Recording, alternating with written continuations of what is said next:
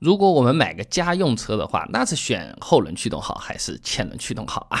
那么我们通俗意义上讲的后驱车呢，是叫前置后驱啊，发动机呢是在前面的啊，驱动轮呢是在后面的，这是一种比较传统的驱动形式啊。前轮呢它只负责转向，后轮呢承担驱动车子。哎，比较说的俗一点，就是有个人在后面推着这个车子往前面走嘛，那相对来说车子会比较稳，车辆重心会比较好，尤其是你开的比较快或者是转弯幅度比较大的时候啊。这个刹车它整个车子的平衡啊、负载啊，相对来说的话呢是比较平均的，过弯的极限值会更高。所以说啊，大部分的运动型的车子啊，都是采用这种前置后驱的方式的。那平时我们家用用得到最多的，其实反而是它的倒车移库，它往往操控性啊比一般的前轮驱动要好得多。呃，开车不是很有信心，或者自己的小区停车很麻烦的朋友啊，买个后轮驱动还是蛮有意义的啦。倒不是说只有飙车的人才能买啊。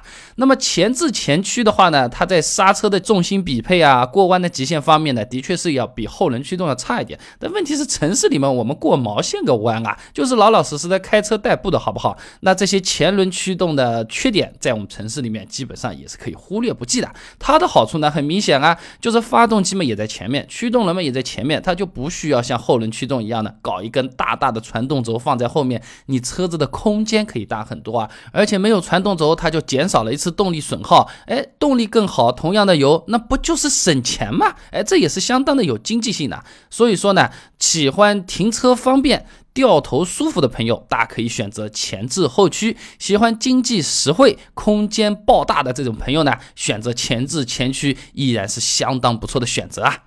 如果你喜欢备胎的话，请关注一下我们的微信公众号“备胎说车”，每天六十秒，轻松懂汽车呀。